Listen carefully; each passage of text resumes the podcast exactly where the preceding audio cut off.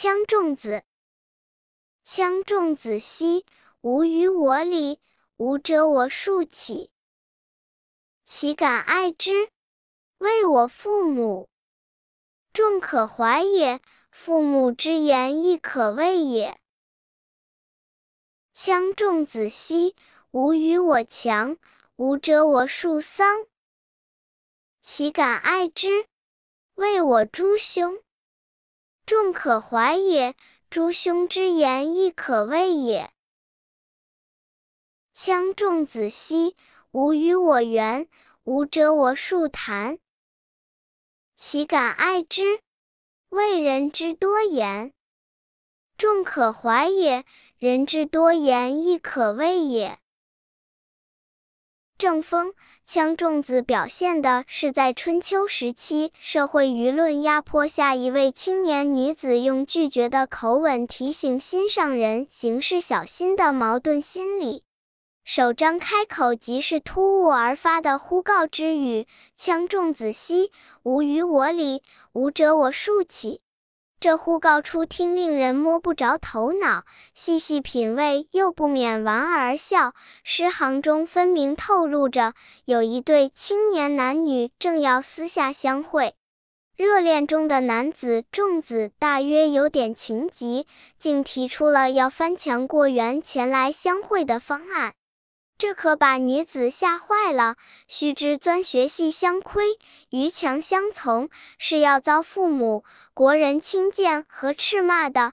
他想，倘若心上人也如此鲁莽，可教我把脸往哪里搁？于是便有了开张那三句的突发呼告。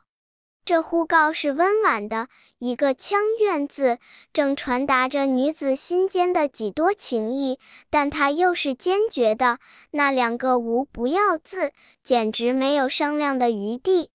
如果读者读得再深入些，当还能想见女主人公此刻因黄疾而变得苍白的面容，还有仲子那因被拒绝而失望的神情。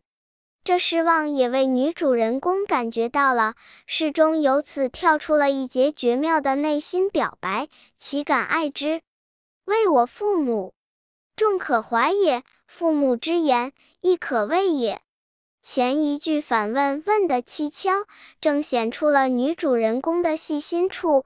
她唯恐无者我竖起的求告会被心上人误会，故又赶紧声明：岂敢爱之？为我父母，我不是吝惜起数，我只是怕我父母知道，因此虽然爱着你，却不能让你翻墙折起钱来，我实在是迫不得已呀。这番对心上人做解释的自白，一个为字，吐露着他对父母的斥责，竟是如何的胆战心惊。这样一来，仲子却也不是完全绝望。众可怀也三句表明，可怜的女主人公在担心之余，毕竟又给了心上人以温言软语的安慰。我实在是天天想着你呀，只是父母的斥骂也实在让我害怕呀。话语絮絮，口角传情，似乎是安慰，又似乎是求助，活脱脱画出了热恋中少女那既痴情又担忧的情态。第二。三两章初看只是对首章的重复，其实却是情意书写上的层层递进。从女主人公呼告的无与我里，到无与我强，无与我圆，可推测她那热恋中的仲子以怎样不顾一切的翻墙于原，越来越近。但男子可以鲁莽行动，女子却受不了为人轻贱的闲话。所以，女主人公的畏惧也随之扩展，由为我父母至于为我诸兄，最后为到左邻右舍的人之多言，让人觉得那似乎是一张无形的大网，从家庭一直布向社会，谁也无法挣得脱它。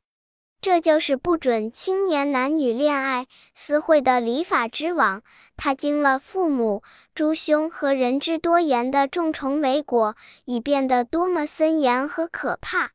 由此品味女主人公的呼告之语，也难怪一次比一次显得急切和焦灼了。她实在孤立无助，难于面对这众口萧萧的舆论压力。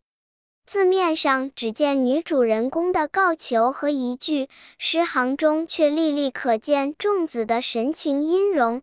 那试图于强来会的鲁莽，那被劝止引发的不快，以及唯恐惊动父母、兄弟、邻居的犹豫，连同女主人公既爱又怕的情态，俱可于诗中得知。中国古代诗论特别推重诗的情中景，景中情，正风像仲子所创造的，正是这种情中见景的高妙诗境。